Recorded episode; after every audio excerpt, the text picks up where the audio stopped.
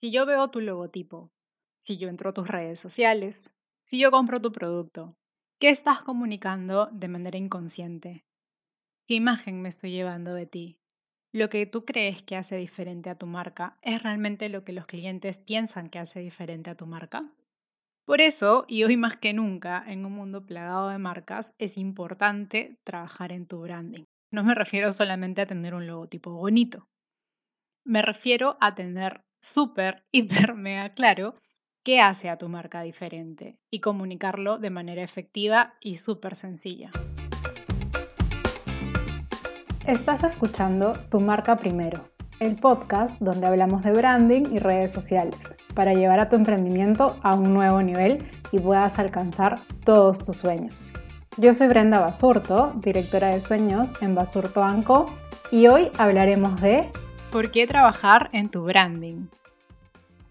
Antes de empezar a hablar de branding, quiero pedirte que hagas un ejercicio. Observa a tu alrededor y cuenta cuántas marcas identificas, cuántos logos ves. Uno, dos, diez. Y si te das una vuelta por la calle, sí, estamos totalmente plagados de marcas. Y no, no está mal. Es la forma como las empresas, especialmente aquellas de consumo masivo, porque son las que vemos más frecuente, nos tratan de facilitar un poco la vida. Y sabemos que cuando vemos una marca, vamos a asociarla con diferentes factores. Por ejemplo, si piensas en Nike, ¿qué asociaciones se te vienen a la cabeza? Si piensas en Coca-Cola, en Starbucks, en Microsoft, todo eso que sucede en tu cabeza es branding. Cuando vamos a un supermercado, el branding nos permite identificar qué productos queremos comprar y seleccionarlos fácilmente, quizás a veces hasta sin pensarlo tanto. En ese proceso de selección de productos o servicios, identificamos varios factores, especialmente aquellos que son visuales. El logotipo, el packaging, son colores que me gustan, que me llaman la atención, que siento que se relacionan conmigo. Si veo un color blanco, quizás me da tranquilidad. Si veo un color negro, quizás me transmite elegancia. Por eso hablamos mucho de las asociaciones que hace nuestra cabeza porque es la forma de encontrar atajos mentales para facilitarle la vida al consumidor. Una vez hecha esta explicación, quería que te quede súper claro que el branding no es solamente un logotipo. El branding es tomar el control sobre cómo las personas perciben nuestra marca. Entonces, ahora hagamos otro ejercicio. Si yo veo tu logotipo, si yo entro a tus redes sociales, si yo compro tu producto, ¿Qué estás comunicando de manera inconsciente? ¿Qué imagen me estoy llevando de ti? Lo que tú crees que hace diferente a tu marca es realmente lo que los clientes piensan que hace diferente a tu marca. Por eso, y hoy más que nunca, en un mundo plagado de marcas, es importante trabajar en tu branding. No me refiero solamente a tener un logotipo bonito. Me refiero a tener súper, hiper, mega claro qué hace a tu marca diferente y comunicarlo de manera efectiva y súper sencilla. Para hacer el cuento un poco más rápido y responder a por qué necesitas trabajar en tu marca, la respuesta es muy sencilla, para diferenciarte, para vender y para permanecer en el tiempo. Saber qué hace a tu marca diferente va a permitir que lo comuniques de forma más sencilla, porque aquello que hace a tu marca diferente es la sencilla razón por la cual tus clientes te compran. ¿Por qué te eligen a ti y no a tus competidores? ¿Qué te hace diferente frente a tus competidores? Si no la tienes tan clara, es importante que vayas y le preguntes a tus clientes. Y si aún no los tienes, define quién es tu público objetivo y qué los va a motivar a ellos a elegirte a ti. Si piensas, mis clientes me van a elegir por A, ese es tu diferencial. Y trabaja en comunicarlo siempre y en todo momento. Anota ese diferencial, tenlo pegado en la piel si es posible. Comunícalo siempre, comunícalo en tus redes sociales, comunícalo en tu empaque, comunícalo en el momento en que te comunicas con los clientes. Ese mensaje que les mandas por DM en Instagram, ¿está comunicando tu diferencial? El packaging con el que reciben el producto es una experiencia que comunica tu diferencial. Sí, diferenciales pueden haber muchos, podemos hablar un poco de experiencias ¿Qué haces tú diferente? Quizás tienes un mejor servicio, quizás tienes un precio más bajo, quizás la pasión que le pones puede ser un diferencial, quizás tu propósito puede ser un diferencial, ese impacto que quieres causar en la sociedad o inclusive en el medio ambiente puede ser un gran motivador de compra y tu principal diferencial.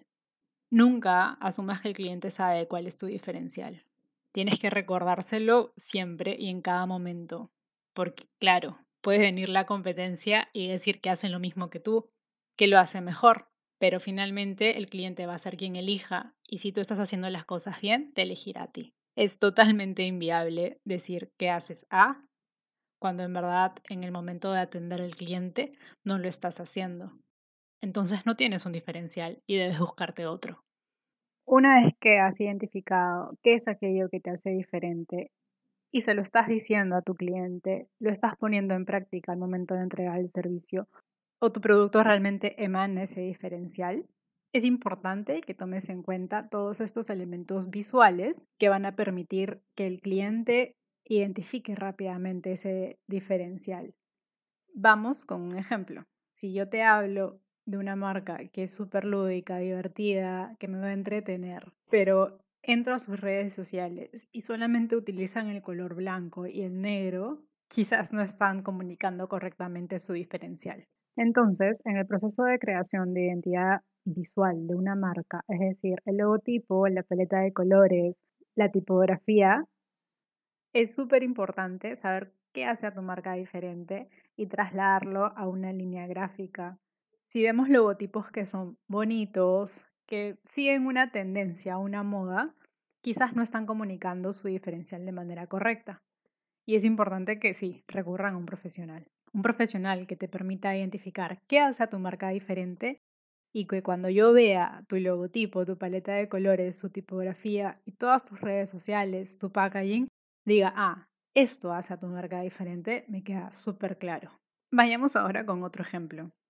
Imagina que estás buscando un servicio de contabilidad y entras a tu Instagram y colocas la palabra contador. O entras a Google y colocas la palabra contador. ¿Qué es lo que vas a buscar?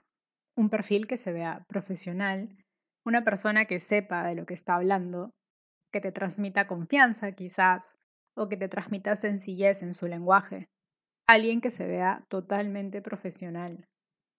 ¿Y cómo logramos ver que alguien se vea profesional?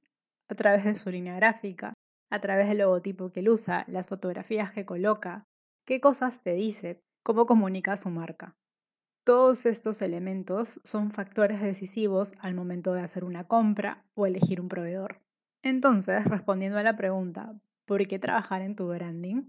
Es porque te vas a ver muchísimo más profesional, vas a poder captar clientes mucho más rápido y sin tener que lucharla tanto para convencerlos, porque tu diferencial va a quedar recontra claro y ellos van a saber de pueden confiar en ti. Y algo que hay que tener súper en cuenta es que crear tu marca, trabajar en tu branding no sucede de la noche a la mañana. Es un trabajo constante, donde empiezas a trabajar en la reputación de tu marca. Y sí, esa reputación también se puede romper de la noche a la mañana. Por eso es que hay que tener súper claro tus valores de marca y de qué manera no son negociables. En las contrataciones de personal, en la elección de insumos para tus productos e inclusive en cada momento de la experiencia. Todo comunica, todo comunica y hay que tenerlo siempre en cuenta. Y regresando un poco al tema, una marca no se construye de la noche a la mañana. Trabajar en un proyecto de branding, cuando inicias un proyecto, o hacer un rebranding cuando te das cuenta de que es momento de cambiar porque el diferencial que tenías ayer ya no es el mismo que ahora, nos damos cuenta de que el branding y la creación de la identidad de marca no es un gasto, es una inversión, una inversión que se va a ver reflejada en el largo plazo. Así que si tienes un emprendimiento, estás trabajando en tu marca personal o tienes un negocio que ya tiene años en el mercado, Pregúntate si la identidad visual de tu marca está comunicando rápidamente que la hace diferente, si se está viendo profesional o si está generando confianza para que tus clientes te elijan más rápido. Eso es todo por ahora. Esto ha sido Tu Marca Primero Podcast. Y quien te habla, Brenda Basurto. Conmigo será hasta la próxima. Recuerda seguirnos en Instagram como Basurto Co.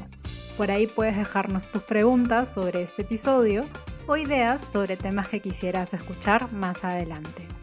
Gracias por escuchar hasta aquí.